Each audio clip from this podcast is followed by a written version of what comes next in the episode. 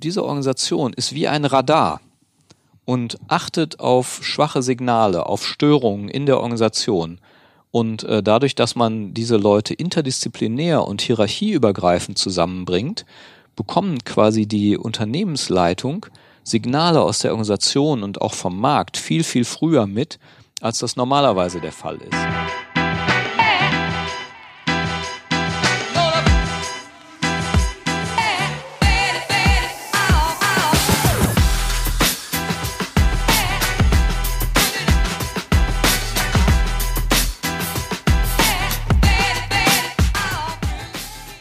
Herzlich willkommen zur ersten Folge unseres Podcasts Anti-Intuitiv, der Podcast für systemisches Denken in der Wirtschaft. Mein Name ist Martin Meyer und ich begrüße ganz herzlich meine Gesprächspartner, meine Mitpodcaster Tobias Dehler. Hallo Martin. David Agert. Hallo. Und den Holger Schlichting. Hallo Martin. Hallo. Hallo alle. In unserem Podcast, wer vielleicht die Introfolge gehört hat, der hat schon so einen kleinen Überblick, wollen wir euch aufzeigen, wann, wie und warum ihr eurer Intu Intuition, intuitives Denken entgegensetzen solltet. Gegenüber euren Mitarbeitern, euren Kollegen, gegenüber, gegenüber euren Kunden und vor allem gegenüber euch selbst. Ganz nebenbei erfahrt ihr noch ganz viel über Themen wie Organisation, Entscheidungsmuster oder die Kontrolle von Komplexität und eben, was das Ganze mit anti-intuitivem Denken zu tun hat. Initiiert wird dieser Podcast von Praxisfeld, dem Unternehmen für organisationale Beratung. Und der Holger Schlichting und der David Agert, die sind beide Geschäftsführer des Unternehmens und von daher zu diesen Themen die kompetentesten Gesprächspartner, die man sich vorstellen kann. Das setzt ja mal den Maßstab hoch. Ja, ich ich habe gerade, ich steige gleich mal so ein, Folge ja, eins. Genau. Also, drunter tut einfach nicht. So ist das, so ist ja, das. Ja, ja. Ähm, Holger, lass uns doch gleich mal einsteigen, ähm, bevor wir zur Anti, zu anti-intuitivem Denken kommen, ähm, mal gleich so ein bisschen umreißen. Was ist Intuition eigentlich? Was macht das mit uns? Warum haben wir sie überhaupt? Ja.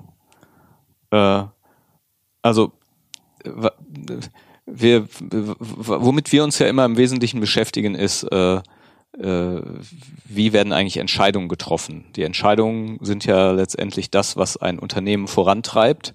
Und äh, ja, es gibt einen Entscheider, äh, der äh, die Weichen stellt, so stellt man sich das jedenfalls vor, den äh, Geschäftsführer, den Inhaber, den CEO, äh, der ne, als Kapitän auf der Brücke steht, in die Ferne schaut, äh, alle äh, Daten und Fakten analysiert und darauf dann eine rationale, sinnvolle Entscheidung trifft und damit das Unternehmen dann äh, äh, vor, vorantreibt und äh, idealerweise dann eben in eine glorreiche und glückliche Zukunft führt. Äh, das ist für uns erstmal so der, der, der Ausgangspunkt. Wir werden ja in der Regel dann gerufen, wenn Entscheidungen wiederholt so getroffen worden sind, äh, nicht nur im großen Maßstab, sondern an vielen Stellen in der Organisation, dass äh, die Organisation in irgendeiner Form in Schwierigkeiten, in Schieflagen gerät. Und ähm, jetzt kann man ja sagen, ah ja, das waren irgendwie äußere Umstände oder äh, ne, weil die Menschen irgendwie zu doof waren oder nicht geschult waren oder sonst irgendwas. Äh, wir gehen da ein bisschen neutraler dran und sagen, ja, lass uns mal gucken, welchen Mustern unterliegt denn eigentlich diese Entscheidungsfindung, die äh, dazu geführt hat, dass die Situation jetzt eben so ist, wie sie ist. Und ähm, wenn wir auf Muster schauen von Entscheidungsfindung, dann sind wir eben ganz schnell bei der Frage, äh, was spielt da eigentlich ähm, oder wo, wo spielt eigentlich die Intuition da rein? Die Intuition, und jetzt kommen wir zu deiner oder komme ich zu deiner Frage, äh, ist letztendlich eine Art von Algorithmus oder von Autopilot, äh, die weil man ja nicht an jeder Stelle jede äh, Entscheidung äh, äh, bis zum letzten reflektieren kann. Dann würden wir ja nicht mehr von der Stelle kommen. Äh, äh, deswegen greifen wir eigentlich auf eine Mischung zurück aus einerseits äh, über eine längere Erfahrungszeit angelernten Dingen, die sich im Grunde zu einer Art von, von, von Muster verfestigen. Aber Intuition ist auch noch mehr. Intuition basiert zum einen auf, äh, ja, ich sag mal, biologischen Grundlagen, nämlich darauf, dass äh, wir nicht nur ein Verstandeswesen sind als Mensch, sondern äh, wenn man quasi auf die äh, Evolution des Menschen schaut, dann äh, ist die ja schon mal so ein paar Milliarden äh, Jahre her. Wir haben vor 4,5 Milliarden Jahren quasi in der Ursuppe äh, begonnen. Da gab es uns noch nicht als Mensch, aber schon mal als äh, Zelle. Und äh, ähm, dann haben sich quasi über längere Zeiträume äh, dann ne, vor 700 Millionen Jahren die ersten Tiere entwickelt, vor äh, 250 Millionen Jahren die ersten Säugetiere und vor sieben Millionen Jahren gab es dann die Trennung der Entwicklungslinien unserer heutigen Primaten und der Menschen. Äh, und äh, vor 4,5 Millionen Jahren dann äh, den ersten, ich sag mal, menschenähnlichen äh, mit aufrechtem Gang. Und in all diesen Zeiten hat sich sozusagen unser Gehirn und dessen äh, Überlebensmechanismus, dessen Mechanismus, sich in der Umwelt zu behaupten und dessen Mechanismus Neues entdecken zu wollen und äh, ja sich weiterentwickeln zu wollen, hat sich sozusagen äh, herausgebildet. Und äh, das sind alles Einflussfaktoren, die uns auch heute noch steuern, die unsere Entscheidungen mit beeinflussen.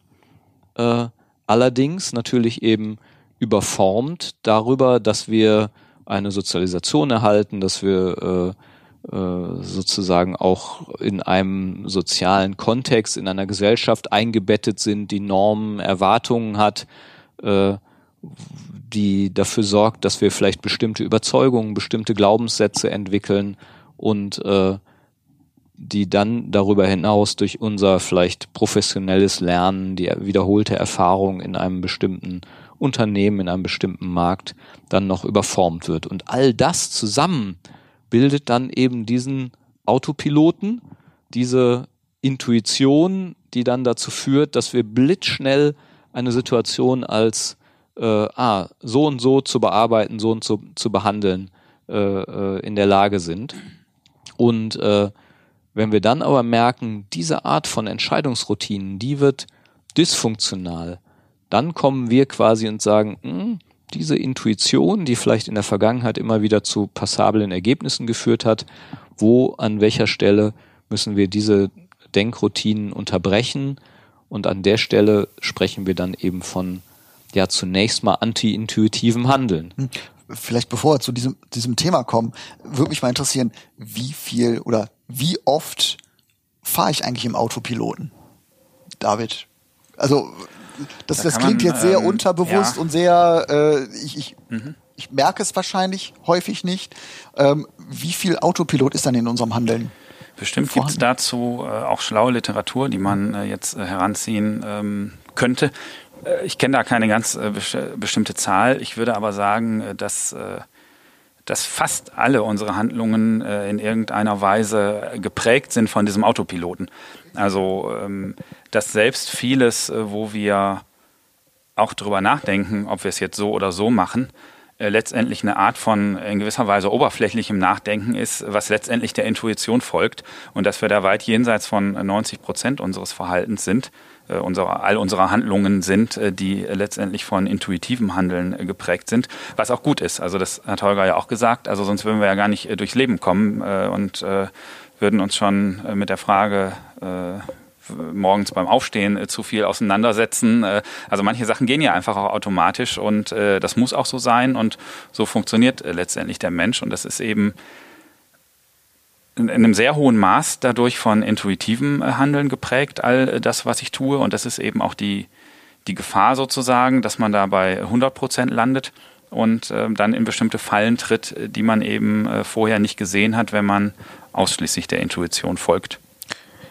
was ich ganz spannend finde, ihr habt das ja jetzt gerade erklärt, so vom, vom menschlichen Gehirn und von der menschlichen Entwicklung her und ähm, äh, dass die Intuition in jedem Einzelnen ähm, äh, ganz viel steuert. Habt ihr aus eurer Arbeit heraus das Gefühl, dass es quasi auch sowas wie eine kollektive Intuition gibt? Also dass quasi diese, diese Einzelintuitionen dazu führen, dass irgendwann die Organisation das Gefühl hat, wir reagieren ja immer so, wenn jemand kündigt oder wenn wir ein Kundenproblem haben und das also quasi, ähm, äh, dass es quasi so eine nächste Ebene von Intuition gibt, die vielleicht auch für euch zwei Ebenen sind, die ihr dann in der Arbeit durchbrechen müsst? Ja, definitiv. Das ist äh, also genau unser, unser Dauerthema, dass wir nämlich einerseits auf äh, den einzelnen Menschen, auf das psychische System gucken äh, und eben auf die biologischen Grundlagen, vor allem auf die emotionalen Grundlagen und auf der anderen Seite eben auf soziale Systeme schauen, nämlich auf äh, Kollektive, die sich äh, über verschiedene Mechanismen aneinander angleichen und eben tatsächlich kollektive Muster entwickeln. Und äh, genau dieser Aspekt findet viel zu wenig äh, Beachtung, nämlich dieser Aspekt, dass man sowohl den Menschen, aber eben auch die Eigendynamik sozialer Systeme verstehen können sollte und die den innewohnenden Regeln verstehen können sollte. Das greift genau dieses Wort, äh, was Martin am Anfang in der Einführung gesagt hat, organisationale Beratung auf. Also genau das, was Holger gerade sagt, der äh, Fokus eben auf die Funktionsweisen des sozialen Systems und eben auch die ja, die kollektiven Verhaltensmuster, die kollektive Intuition könnte man es eben auch äh, nennen, dieses äh, sozialen Systems, die eben das Handeln der einzelnen Personen in der Organisation steuert. Und äh, Holger hat das vorhin im Nebensatz gesagt, da geht es eben einerseits wirklich auch um große Entscheidungen, die eben Führungskräfte, die Unternehmer treffen, aber letztendlich prägt eben diese diese kollektive Intuition, das Handeln jedes einzelnen Mitarbeiters, äh, der morgens an seinem Schreibtisch sitzt und wenn es ein Sachbearbeiter ist, äh, der sich entscheiden muss, arbeite ich erst den Papierstapel A oder den Papierstapel B ab, dann wird er das in den seltensten Fällen durch einen bewussten Entscheidungsprozess tun, sondern es ist einfach üblich, sich erst mit den Themen und dann mit den Themen in der Organisation zu beschäftigen, äh, unabhängig von den ganz großen Entscheidungen. Und so prägt eben diese kollektive Intuition ähm, das, was jeder in der Organisation in jeder Minute fast tut. Was dann aber ja auch für diejenigen, die irgendwie Veränderungen in der Organisation bewirken wollen, äh, doch sie vor die Herausforderung stellt. Also wenn ich weiß, ich möchte in meinem Unternehmen was verändern, dann habe ich vielleicht schon die Offenheit, dann versuche ich vielleicht auch, da kommen wir dann gleich drauf, anti-intuitiv zu denken. Aber ich muss ja quasi auch noch alle anderen mit auf diese Reise nehmen, ähm, auch vielleicht ihre Denkprozesse zu hinterfragen, den Autopiloten auszuschalten und dann im besten Fall auch diese kollektive Intuition mh, hm, nicht abzuschalten, aber zumindest zu verändern, oder? Ist da, also das ist quasi dann die, genau. ja, das die, ist, die, die, die Challenge, die, die genau. für, für so die, ist es. für diejenigen, die meinen, es wären neue Prozesse ähm, äh, nötig, ähm, äh, äh, vor, mhm. vordringlich ist, oder? Das ist eben der Gag. Unsere als, als Individuen sind unsere wesentlichen Verhaltensprogramme, unsere Emotionssysteme schon äh, äh quasi in den ersten Zellen vor 3,5 Milliarden Jahren erkennbar. Nämlich es gibt ein Balance-System, was nach Sicherheit und Schutz strebt. Und es gibt ein Dominanzsystem, was gegen, was für Durchsetzung, gegen Verdrängung von Konkurrenten und äh, um Autonomie ringt. Und dann gibt es das Stimulanzsystem, was aktives Erkunden neuer Umgebungen und Hinwendung zu neuen belohnenden Reizen fördert. Und äh, alle drei Systeme sind sozusagen äh, da und sind gleichberechtigt. Und wenn ich jetzt als äh, Unternehmer mich auf das äh, Erkunden neuer Umgebungen und das Hinwenden zu neuen belohnenden Reizen wende, nämlich sage, hier neuer Markt und neue Chancen, dann habe ich nämlich einen Gegenspieler und das ist das Balance-System, was Sicherheit und Schutz sucht. Und äh, die Organisation tendiert erstmal dazu, konservativ zu sein und auf Sicherheit und Schutz zu bauen und viele Mitarbeiter sind intuitiv erstmal auf dem Sicherheits- und Schutzpol. Also das heißt, die sind mitnichten da, wo der Unternehmer vielleicht schon auf das Neue springen will, sondern die sagen, oh, oh, oh, äh, was bedeutet das alles? Es ist ja total riskant. Äh, wie, wie sollen wir denn damit umgehen? Und genau an dieser Stelle überhaupt erstmal ein Bewusstsein zu haben für die verschiedenen Spieler und Gegenspieler, die da eine Rolle äh, äh, spielen, das ist äh, eine wesentliche Grundlage, um so ein soziales System überhaupt in Bewegung zu bringen. Ja, also nicht rohe Kraft gegen einen äh, ganz natürlichen Mechanismus zu setzen, sondern eben, und da, das ist das Anti-Intuitive, über Bande zu spielen. Ja, also keine direkte Energie, ist ein bisschen wie Tai Chi. Ja, man kann äh, als äh, ja vielleicht äh, 60 Kilo Person gegen so einen 120 Kilo Brecher keine äh, rohe Kraft anwenden, aber als äh, jemand, der vielleicht Verständnis von Hebelkräften, von Bewegungen hat, kann man die Energie seines äh, Gegners in einem äh, äh, Kampf durchaus so nutzen, dass man auch als Schwächerer eine Chance hat. Und dieses Wissen, nämlich, dass man mit roher Kraft ein soziales System, eine Organisation nicht in Bewegung bringt, aber mit einer gewissen Intelligenz und einem Verständnis der Mechanismen, das durchaus möglich ist, das ist quasi so ein Element des äh, ja, anti-intuitiven Denkens. Das hast du jetzt wunderbar ähm, übergeleitet, genau auf dieses Thema. Ne? Also dass wir, dass wir sagen, ich habe, äh, ich habe sowohl eine Organisation als auch jeder für sich hat halt eine Intuition und äh, die wirklich schwer wir haben gelernt, es liegt unterbewusst in uns und ist sehr, sehr schwer einfach so zu durchbrechen. Also wir, man, man kennt es aus Unternehmen, äh, dass, dass das Einfachste ist, wenn, wenn, äh, oder es geht häufig sehr, sehr schnell, da kommt jemand neu rein, ähm, der erstmal mit neuen Arbeitsweisen, neuen Sichtweisen da reinkommt. Und ich kann als als Unternehmer jetzt entscheiden, na, ich guck mal schnell, dass der integriert wird, also unsere äh, äh unsere Gewohnheiten mitnimmt und lernt, wie es hier abgeht, oder aber ich sag, pass mal auf, du arbeitest jetzt hier automatisch bei uns anti-intuitiv, weil du es einfach anders gewohnt bist in unserer, mach mal, ich lass dich mal gewähren, ich, ich, ich integriere dich nicht sofort mit deinen Arbeitsweisen, sondern ich nehme vielleicht auch ein bisschen von dir mit. Ähm, aber das ist ja jetzt dann der, der Übergang, wie man das halt macht. Wie komme ich dann zu diesem anti-intuitiven Handeln und mhm. Denken, um mhm. halt, äh, ich, ich glaube, das sagt sich sehr leicht, über Bande ja, zu spielen. Ja, ja. Ich glaube, so eine, so eine Gewohnheit aus einem Menschen oder aus einer Organisation rauszubekommen, ist die eigentliche Kernaufgabe. Genau, das ist ja. eigentlich der Gag. Und äh, das, das erste Anti-Intuitive, was wir vertreten und wo wir natürlich auch nicht immer erfolgreich sind, äh, äh, sondern auch da schon quasi einen intelligenten äh, Sparringspartner brauchen, ist, dass wir am Beginn, wenn der Druck in der Organisation wächst, schnell handeln zu müssen, dass wir dann zunächst mal verlangsamen. Das ist der erste Teil von, hä? Was ist denn jetzt? Hey, wir, wir sind hier in Not, ja? Unsere Organisation gerät in Schieflage. Wir müssen schnelle Erfolge haben. Wir müssen schnell handeln. Und der Manager, der Entscheider, der Inhaber ist es gewohnt, zack, zack, zack, Entscheidungen zu treffen. Und dann kommt quasi Praxisfeld, dann kommt der Berater und sagt, ja, äh, ne, schnell ist bestimmt manchmal gut, aber jetzt müssen wir erstmal überlegen. Ja, jetzt wir führen wir Zeit genau, gemeinsam. Wir, wir wir sagen, äh, wir führen erstmal die Kategorie Reflexion ein, weil wir glauben, mehr desselben, dieselben schnellen Entscheidungen wie äh, in den letzten Monaten, ja, sind ja nicht erfolgreich gewesen. Das heißt, diese Verlangsamung, die macht zunächst mal viele ein bisschen nervös. Das muss man am Anfang aushalten. Das hält nicht jeder aus, weil er natürlich äh, ne, in seinem in seiner Intuition, in seinem Muster äh, verhaftet bleibt. Wenn das aber gelingt, dann kann man eben tatsächlich neue Sichtweisen entwickeln.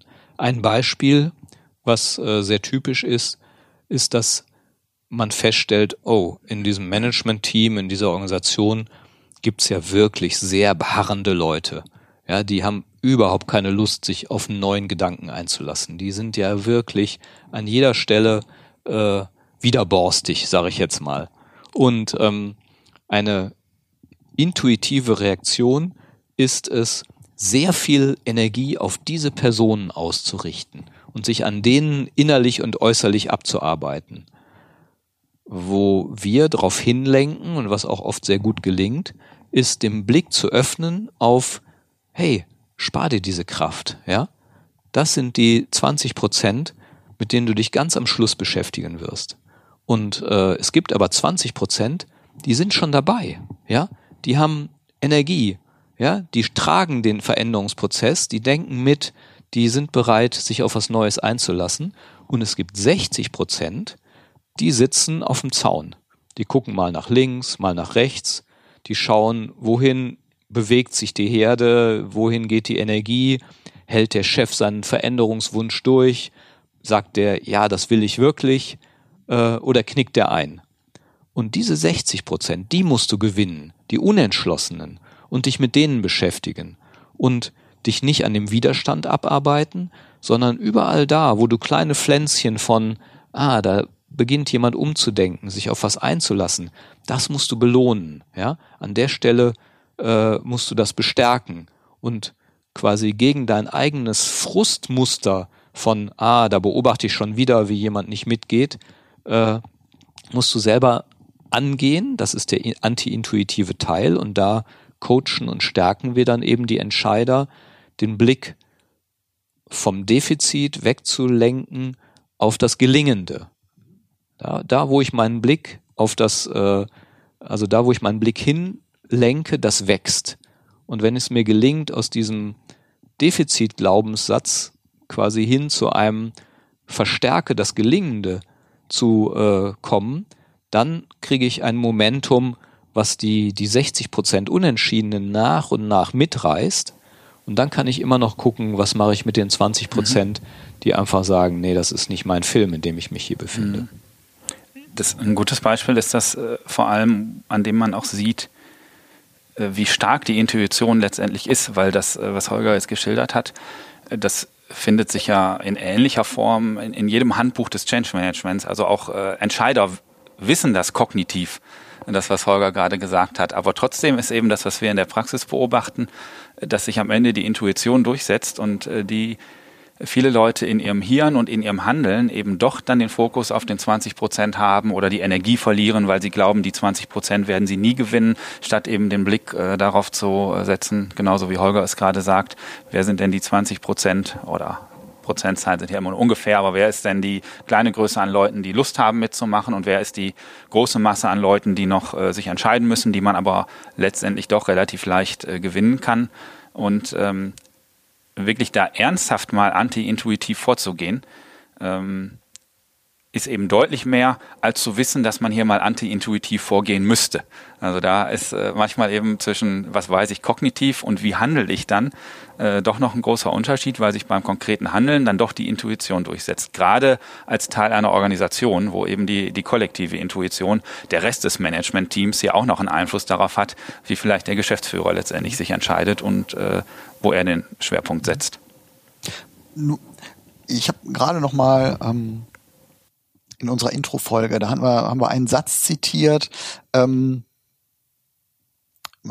sich auf dem Höhepunkt des Erfolges zu fragen, was übersehe ich? So. Und wir haben ja jetzt äh, gesagt, okay, da sind Leute, die wollen was verändern. Und ähm, ich sag mal, ich bin erfolgreich als Unternehmer. Das Unternehmen ist erfolgreich. Ähm, und im Prinzip sind, arbeiten alle an einem erfolgreichen Unternehmen. Ähm, aber ihr sagt ja schon, auch an der Stelle ist es wichtig, genau hinzuschauen und anti-intuitiv zu handeln. Und da ist es, finde ich, aus dem, aus dem Bauch heraus intuitiv schwieriger, äh, Menschen mitzunehmen, zu sagen, nee, komm, es läuft gut, wir müssen was ändern. Denn wir, es soll auch noch in zehn Jahren gut laufen. Oder wir müssen zumindest äh, uns fragen, ob wir was ändern müssen. Richtig. Also ob jetzt schon der Zeitpunkt ist genau, und genau. Äh, oder ob wir durchaus auch noch ein, zwei Jahre so weitermachen können mhm. und dann äh, vielleicht äh, hingucken müssen. Mhm. Und das ist, glaube ich, tatsächlich, ja, das ist ein, äh, eine Herausforderung, mhm. Wo wir auch als Externe den ersten Impuls gar nicht so sehr geben können, wenn der Kontakt noch nicht besteht zu einem möglichen Klienten und Kunden. Und wo wir aber zum Glück auch Kunden haben, die eben vielleicht noch nicht dieses Störgefühl haben, ähm, wir laufen hier gerade auf ein Problem zu und dürfen nicht so weitermachen, dann ist es im Vergleich sogar noch relativ einfach, eben die davon zu überzeugen, äh, bestimmte Dinge mal zu hinterfragen, sondern die vielleicht eher, also die einfach wissen, es kann ja nicht einfach immer so erfolgreich weitergehen und die eben antizipieren. Wir müssen äh, auf bestimmte Dinge mal schauen, um nicht in diese Erfolgsfalle halt zu tappen, äh, mhm. der äh, das Problem von heute ist der Erfolg von gestern, so, weil man Genau. einfach immer so Ganz weitergemacht hat, äh, wie es weiterging. Und das erfordert, äh, würde ich sagen, einfach äh, vorausschauende Unternehmertypen, vorausschauende Manager, die denen daran gelegen ist, nicht nur den aktuellen Erfolg abzuschöpfen und dann das Weite zu suchen, sondern eine Organisation eben auch langfristig stabil und ähm, sinnhaft sozusagen zu gestalten, also so zu gestalten, dass sie auch dauerhaft einen Sinn hat, äh, etwas generiert, was halt die Gesellschaft, was die äh, Kunden tatsächlich brauchen. Und wir haben natürlich unterschiedliche Netzwerke, wo wir auch mit Unternehmern in Kontakt sind und wo wir immer wieder auch so Pflänzchen säen können, indem wir bestimmte Fragen auch stellen. Aber letztendlich ähm, muss auch das, äh, das Stichwort fehlt ja auch in Folge 0, Entwicklung aus eigener Kraft, in gewisser Weise von innen kommen. Sonst ist man äh, ja an dem Problem der klassischen Fachberatungen, die eben sagen, Achtung, ihr müsst hier mal was anderes machen und die Organisation sagt, nö, ist doch alles erfolgreich, warum sollten wir jetzt mal was anders machen, wenn es nicht von innen kommt. Ich da würde ich ein, ein konkretes Beispiel noch äh, anfügen Gerne. zu dem, was David sagt und das bestätigen. Äh, man könnte ja sagen, naja, wir werden immer nur gerufen, wenn es irgendwie gerade äh, bergab geht. Und ähm, da sind aber inzwischen die ein oder anderen Kunden von uns schon schlauer geworden.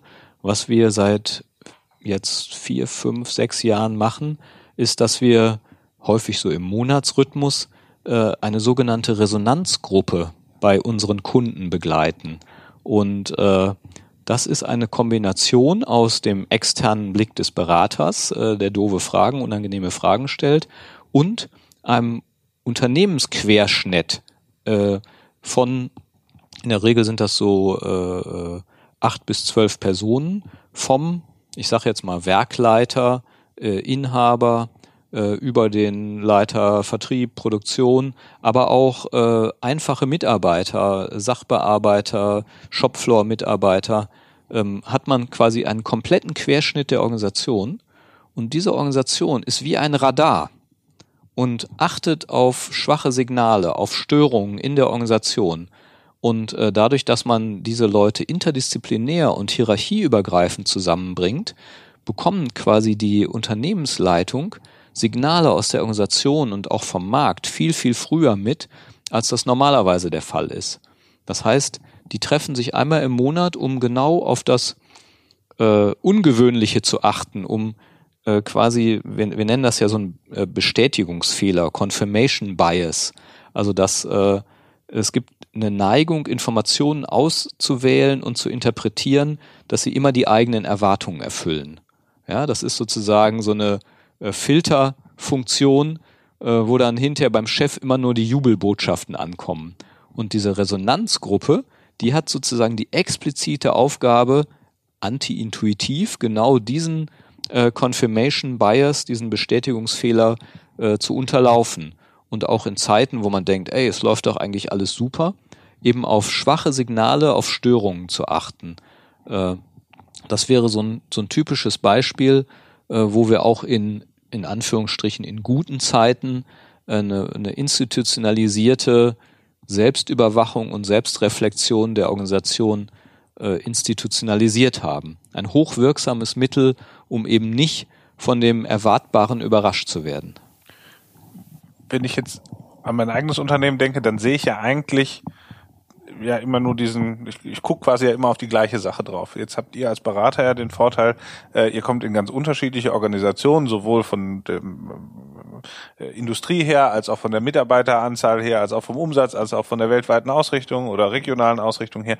Habt ihr so Themen, wo ihr merkt, die passieren immer wieder? Ähm, äh, also ähm, sind quasi diese, diese Dinge, die intuitiv ungünstig laufen, ähm, äh, ja, kann man kann man die irgendwie äh, bündeln ähm, oder sagt ihr, nee, das ist schon wirklich ganz ganz äh, individuell auf das ein, einzelne Unternehmen äh, zugeschnitten, was da äh, ja vielleicht mal äh, anti-intuitiv bedacht werden könnte oder sollte. Also man kann fast die Uhr nachstellen, wie solche Prozesse ablaufen. Vom äh, 18 Mitarbeiterunternehmen bis zum, äh, also ich sag mal, wir beraten so bis Größenordnung von, von 10.000 äh, Mitarbeitern, also Organisationseinheiten äh, äh, oder Großunter also größere äh, Mittelständler. Und es ist völlig egal.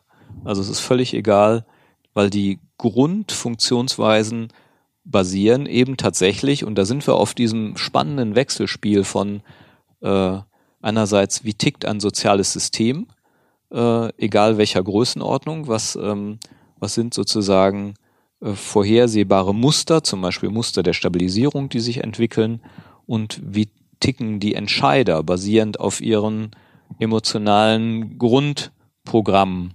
Äh, und das ist eigentlich immer gleich. Ob es sich jetzt um einen Dienstleister handelt, um ein Produktionsunternehmen, äh, das ist äh, äh, ja international aufgestellt, national aufgestellt. Äh, man kann die Uhr danach stellen, welche Phasen sie durchlaufen, äh, welche Richtung es nimmt, ausgehend von der von der Motivation, von den Grundmotiven desjenigen, der Macht und Mittel hat, diesen Prozess zu bestimmen.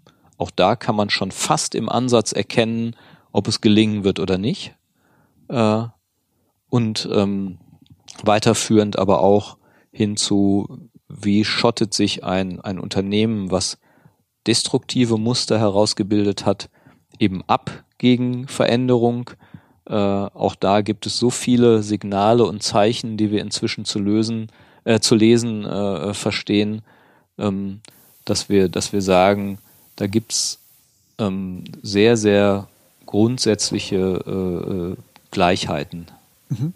Auch wenn sich jedes Unternehmen denkt, ja, es genau, ist unfassbar individuell. Ja, ja, ja. und äh, wir, keiner ist wie wir und äh, mhm. äh, und in den Detailthemen stimmt das ja auch. Also in den äh, du hast gerade gesagt, es sind ganz unterschiedliche Branchen, ganz unterschiedliche Unternehmensgrößen.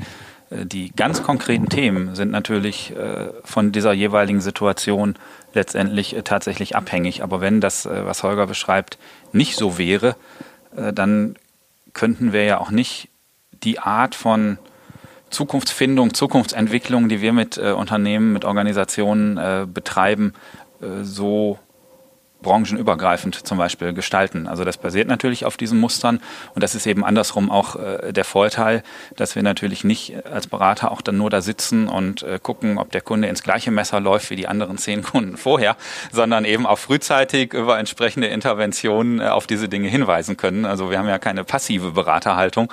Ähm, aber trotzdem müssen wir eben diese Detailthemen letztendlich äh, nicht von außen einbringen. Nämlich da ist der Kunde der Experte, die eben aus eigener Kraft dann weiterzuentwickeln, wenn eben bestimmte Grundfunktionsmechanismen im Blick sind. Und die sind ähm, überall sehr ähnlich zumindest. Müsste ich nicht eigentlich, nochmal darauf zurückzukommen, dem, dem, Unternehmen geht's gut. Ähm, müsste ich mir in dieser Situation nicht eigentlich die Leute herholen, die im Prinzip, na, ich sag jetzt mal, anti positiv gesagt anti-intuitiv denken, vielleicht ein bisschen despektierlich gesagt, die halt die Nörgler sind, die auch im, im Guten noch sagen, boah, das muss doch hier alles ganz anders laufen.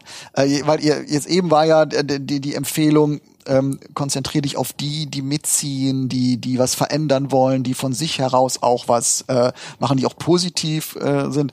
Muss ich dann in so in Zeiten, wenn es mir gut geht, mir nicht gerade die auch holen, die sagen, pass mal auf, du hast ja immer hier was zu nörgeln, sag mal, wo läuft's nicht gut oder wo ist deine Sorge?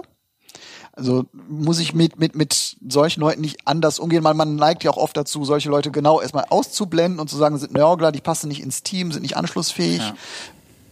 Ja, die Frage ist, äh, woran um? die halt nörgeln, äh, sozusagen. Mhm. Also grundsätzlich äh, würde ich sagen, da gilt wie an vielen Stellen auch sowohl als auch. Also mhm. man muss eben genau hingucken, was haben die zu nörgeln und vielleicht ähm, also haben die eine Grundsatzkritik, wir wollen lieber alles so weitermachen, wie es ist und haben gar ja. keine Lust, uns mit neuen Themen zu beschäftigen, mhm. dann ist das eine Art von Nörgeln, äh, die vielleicht auf diese 20 Prozent zutrifft, wo man nicht seine Energie verschwenden sollte.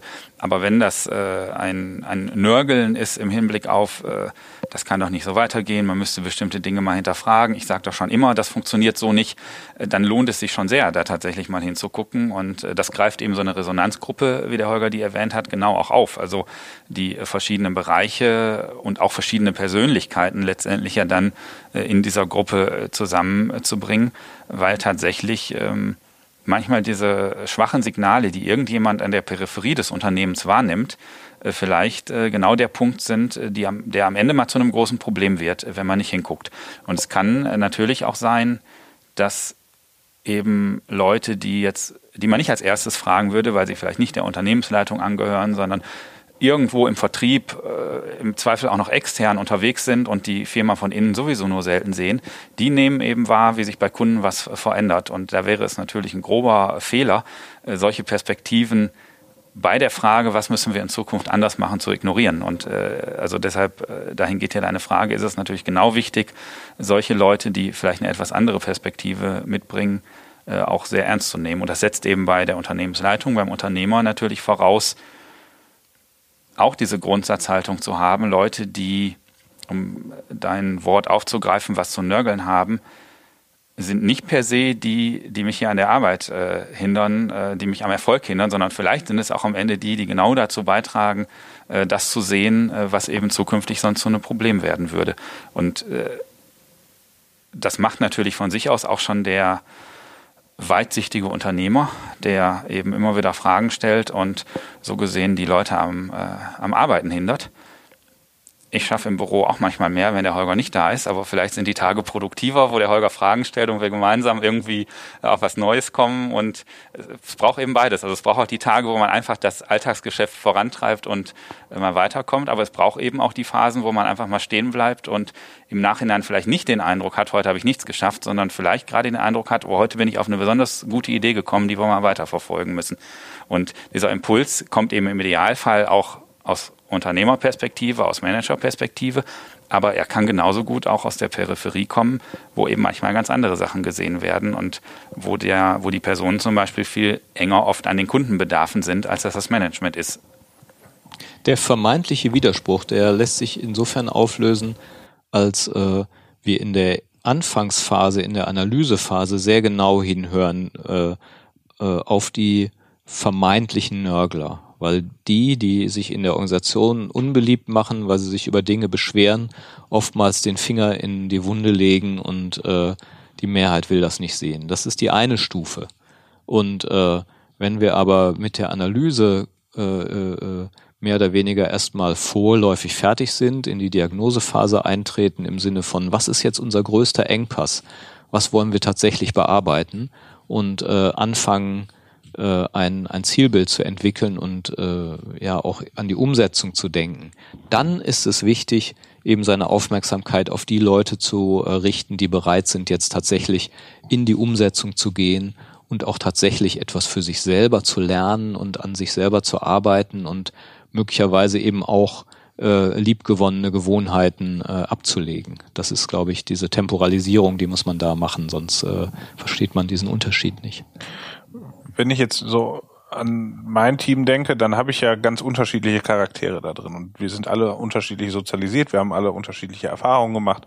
Ähm, äh, das können positive Erfahrungen sein, das können negative Erfahrungen sein. Also es kann ja sein, dass ich ähm, äh, sehr äh, selbstbewusst äh, bin, weil äh, in meinem Leben alles immer leicht war. Es kann aber auch sein, dass ich aus einer Familie komme, wo äh, es vielleicht wirtschaftlich schwierig war und dass ich deswegen besonders hohes, ein hohes Sicherheitsbedürfnis habe. Jetzt kann man diese ganzen Bedürfnisse und Themen ja irgendwie nehmen und das heißt ja, jeder schaut durch seine eigene Brille auf die Organisation. Jetzt bin ich als, als Manager oder als Unternehmer ja in der Situation, dass diese ganzen Eindrücke auf mich einprallen, äh, einprasseln. Also da kommt der Nörgler, der vielleicht aus seiner Kindheit heraus besonders sicherheitsorientiert ist und das total riskant findet, was die anderen da gerade veranstalten. Wie, wie komme ich dahin, dass ich ähm, ähm, quasi äh, ja da selber noch durchnavigieren kann? Das, das, das finde ich ist immer wieder eine Herausforderung, weil einem ja quasi unterschiedliche Menschen unterschiedliche Themen, ich sag mal, einflüstern ähm, und, und, und natürlich durch ihre Brille sehen. Und das ist total wertvoll, weil es eben nicht meine Brille ist. Und gleichzeitig muss trotzdem irgendwie daraus etwas entstehen, was die Organisation hinterher voranbringt. Ähm, wie, wie geht man damit um oder was sind da so eure Erfahrungen mit? Also diese Frage ist so folgenschwer zu beantworten, oh, dass ich nicht genau weiß, äh, äh, wie viel Zeit wir darauf äh, verwenden können und sollen. Also äh, ich sag mal, es fängt natürlich, wenn man jetzt langfristig guckt, äh, schon auch immer wieder bei der Frage an, habe ich die richtigen Mitarbeiter für mein Team? Ja, also da äh, glaube ich, ähm, muss man sich keine Illusionen machen. Es gibt äh, Menschen, die sind äh, möglicherweise in einer bestimmten Typ von Organisation besser aufgehoben als in einem anderen. Ähm, und äh, eine Organisation sollte idealerweise um ein zentrales Grundmotiv herum aufgebaut sein und dieses Grundmotiv sollte idealerweise äh, zum einen dem Unternehmer, äh, dem Top-Manager auch irgendwie liegen und entsprechen.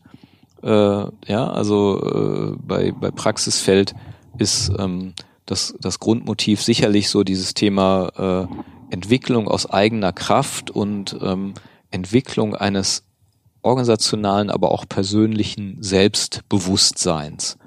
Äh, also ne, das, das Thema Lernen, Reflexion über sich selber, aber eben auch, genau, aber auch ein, ein, ein Selbstbewusstsein, was, was das eigene Können und, und die eigene, den eigenen Wertbeitrag in Bezug auf, auf Leistung für seine Kunden beinhaltet.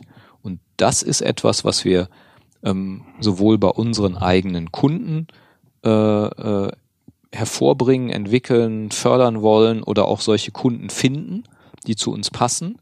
Und natürlich ist es auch ein verbindender Wert, wo sich die Mitarbeiter andocken können, beziehungsweise wir ziehen idealerweise nur solche Mitarbeiter an, die dieses Thema eigene Weiterentwicklung, Entwicklung aus eigener Kraft, Entwicklung des eigenen Selbstbewusstseins auch selber als einen sehr hohen Wert äh, sehen.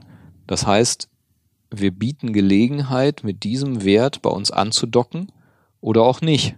Ja, das ist sozusagen äh, ein Teil dessen, worauf wir achten in der Mitarbeiterauswahl, in der Mitarbeiterentwicklung.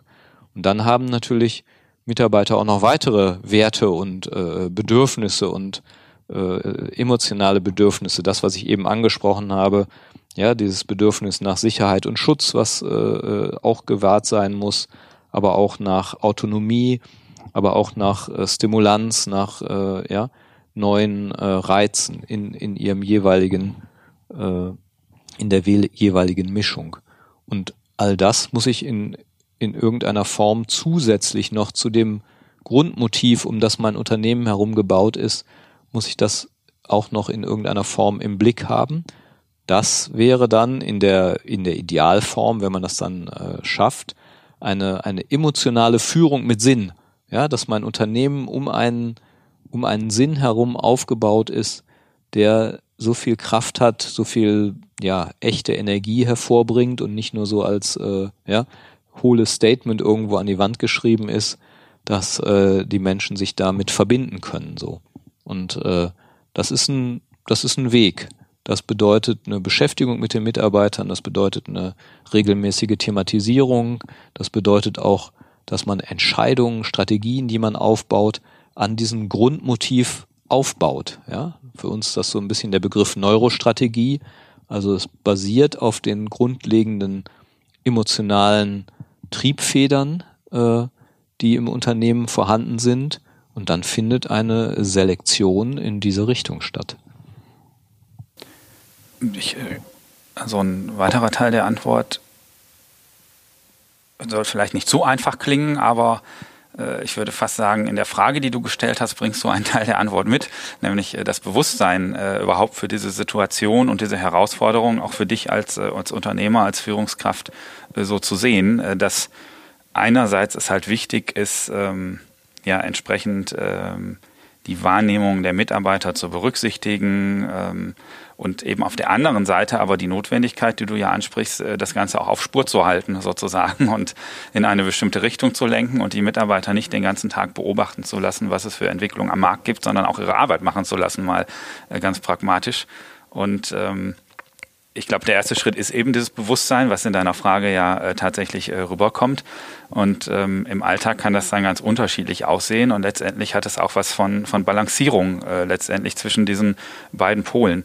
Es hat was von einem Bewusstsein, dass Führung eben heute nicht mehr so aussieht, äh, dass ich als Führungskraft alles am besten wissen muss und den Mitarbeitern sage, was geht, sondern dass ich eben in dem äh, passenden Maß das Know-how der Mitarbeiter integriere, aber auf der anderen Seite eben auch Entscheidungen treffe und auch einen klaren Rahmen setze, wann jetzt äh, Arbeit zu erledigen ist und nicht äh, gemeinsam Weiterentwicklung zu betreiben ist, gemeinsam der Markt zu beobachten ist und all solche Dinge, äh, so dass eben ja beides in der, in, der, in der Organisation, die du leitest, vorhanden ist. Sowohl der Bereich von wir entdecken Neues, wir entwickeln uns weiter, äh, als auch der Bereich von ähm, Wir haben klare Prozesse, in denen wir äh, die Leistung für unsere Kunden produzieren und äh, in dem Moment vielleicht auch bewusst die Scheuklappen aufsetzen äh, mit Fokus auf das, was der Kunde jetzt in dem Moment angefragt hat, um da auch ein gutes äh, Produkt letztendlich äh, zu liefern würde für mich als Unternehmer zusammengefasst heißen, ich muss mich eigentlich selbst erkennen. Also bin ja. ich zum Beispiel jemand, ja. äh, der ständig allen anderen zuhört, dann muss ich vielleicht anti-intuitiv auch irgendwann mal Entscheidungen treffen und sie durchziehen. So Oder aus. wenn ich, ähm, wenn ich ein hierarchischer Mensch bin, der eigentlich äh, nur den eigen, äh, sehr stark den Fokus auf den eigenen Willen legt, dann sollte ich mich öffnen. Also auch da in der Anti-Intuition einfach den Gegenpol zu dem typischen eigenen Handeln finden und damit dann auch die Möglichkeit für die Organisation aufbauen, ähm, selber anti-intuitiv mal zu handeln oder sich zumindest anti-intuitiv zu hinterfragen. Also immer wieder, genau, wieder, immer wieder Bruch mit den alten Bildern. Ja, der Macher, ja, der schon alles kann und alles weiß und auf alles eine Antwort äh, zu geben versteht, äh, ja, und äh, das Gegenbild eben das äh, Unternehmer sein, äh, das auch äh, Führungskraft sein, ein ständiges äh, Weiterentwickeln und Lernen bedeutet und äh, ein eigenes persönliches Wachstum und auch die Zeit dafür erfordert, ja. Also äh, 120 Prozent operatives Arbeiten äh, passt nicht dazu, dass wir sagen, äh, hey, du musst dich äh, gesund ernähren, du musst irgendwie äh, Zeit in deine körperliche Fitness investieren, du musst Zeit in deine Familie, äh, in dein Privatleben investieren und du musst ähm, jetzt, äh, äh mindestens äh, fünf Seminare im Jahr machen, äh, damit du dich persönlich irgendwie weiterentwickeln kannst und äh, jeden Tag eine halbe Stunde meditieren, äh, damit du äh, ja irgendwie so äh, ja also Führungskraft sein, Unternehmer sein ist ein Hochleistungssport, ja. Und äh, der Hochleistungssportler äh, beschäftigt sich zu 90 Prozent mit Training und nur mit zu 10 Prozent mit dem eigentlichen, äh, ist er im eigentlichen Wettkampf. Und äh, ja, wenn ich aber den ganzen Tag im, im Wettkampf bin, äh, dann, dann kann ich mich überhaupt nicht weiterentwickeln, dann wird meine Performance sinken. Ja, also dieses, ja, intuitiv muss ich äh, meinem Glaubenssatz folgen, ich muss immer zu äh, rumrennen und leisten, äh, passt eigentlich nicht zu dem, was, was wir heutzutage äh, als, als Entscheider alles lernen und können müssen, um in einer hochkomplexen Welt äh, äh präsent, fit und leistungsfähig zu sein da wollte ich noch mal einhaken, Tobias, du hast so schön in deiner Ausführung gerade, ich glaube, drei oder viermal den Begriff einfach verwendet. Dann muss ich einfach anti-intuitiv handeln. Hier würde ich gerne noch mal einen Schritt zurückgehen. Also für mich als Unternehmer, ähm, der noch nicht, und du hast es jetzt eben auch wunderbar eigentlich mit einem schönen Bild des Tai Chi äh, verbunden, sozusagen, ich muss meine Energie auch vernünftig einsetzen. Wie setze ich sie ein? Spiele ich über Bande? Nochmal die Frage, wie mache ich das als Unternehmer, der jetzt vielleicht auch nicht gerade vor einem äh, gerade da, da steht und sagt, ich, ich habe euch zur Verfügung beispielsweise, sondern ich bin in meinem Tagesgeschäft. Das sind natürlich jetzt noch schon mal ein paar Geschichten, dass man sagt, ich verändere mein Verhältnis. Aber auch hier die Frage, wie komme ich aus dem operativen Geschäft raus? Also ich muss ja irgendwas an meinem Mindset, an meiner Gewohnheit, an meiner eigenen Intuition verändern können, äh, um zu sagen, ich komme da rein? Denn ich im Vorgespräch hast du gesagt, äh, die die die größte Minderheit im Unternehmen bin ich als Unternehmer, als als Geschäftsführer, äh, der alleine da steht und das die Geschäfte führen muss, Unternehmer sein. Du hast es gerade wirklich gesagt, es ist komplex. Ähm, wie mache ich das? Wie äh, kann ich mir als Unternehmer ein Mindset zulegen oder mich allmählich verändern, um da in eine andere Position zu kommen. Hm. Vielleicht zunächst mal die, die Grunderkenntnis, dass ich als Entscheider, als Unternehmer immer der, der Bottleneck bin für die Weiterentwicklung der Organisation.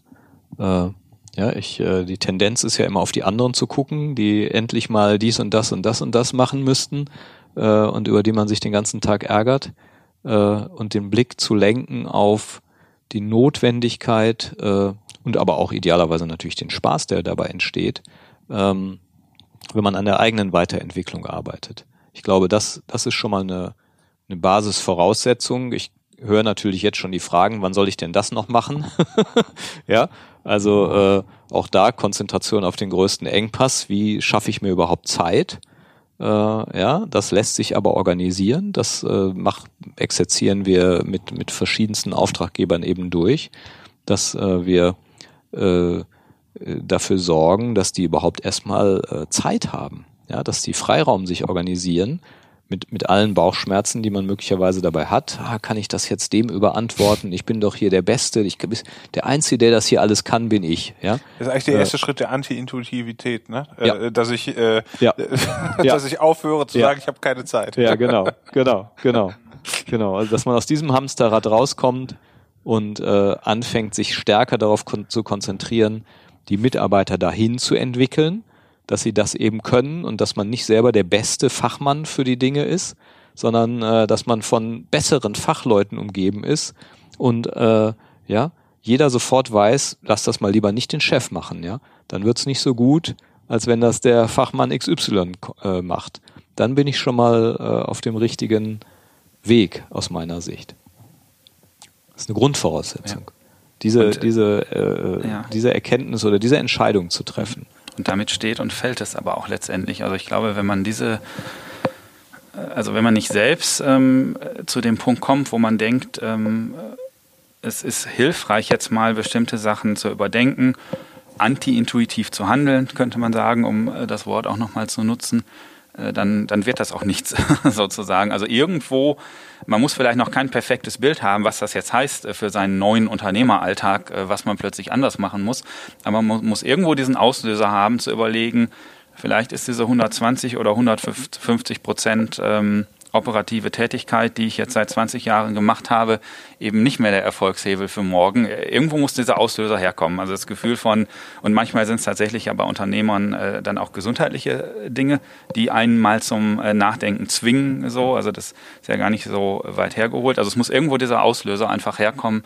Äh, und dann eben das Gefühl, ja, es könnte helfen, mal darauf zu vertrauen, dass die Organisation äh, bestimmte Dinge auch tut, wenn ich nicht da bin. Das ist ja so eine Führungsgrundweisheit, aber äh, Grundweisheit, aber trotzdem beobachtet man auch jetzt noch, dass viele Unternehmer, Führungskräfte davon ausgehen, dass ihre Organisation nur funktioniert, wenn sie auch da sind. Und vielleicht haben sie auch ihre Organisation auch seit Jahren so gebaut, dass es tatsächlich so ist. Also das ist ja dann noch nicht mal ein Irrglaube.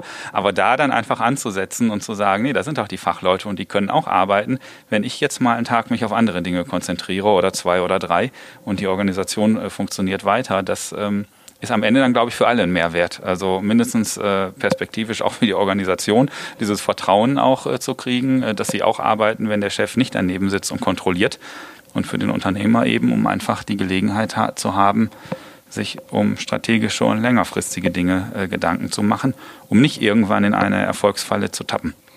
Das würde ich aus meiner Erfahrung vollkommen unterstreichen. Ich glaube, was dabei ganz wichtig ist, ist, dass man sich bewusst macht, dass das nur mit einem gewissen Grad an Freiheit geht. Das heißt, in dem Moment, wo das Konto leer ist, äh, oder in dem Moment, wo der Kalender eben so überfüllt ist oder in dem Moment, wo die äh, Kollegen schon marodierend vor der Türe stehen oder in dem Moment, wo mein Partner, meine Partnerin äh, mir die Beziehung kündigen will, ähm, in dem Moment, wo meine Kinder nicht mehr mit mir sprechen, ist es halt zu spät.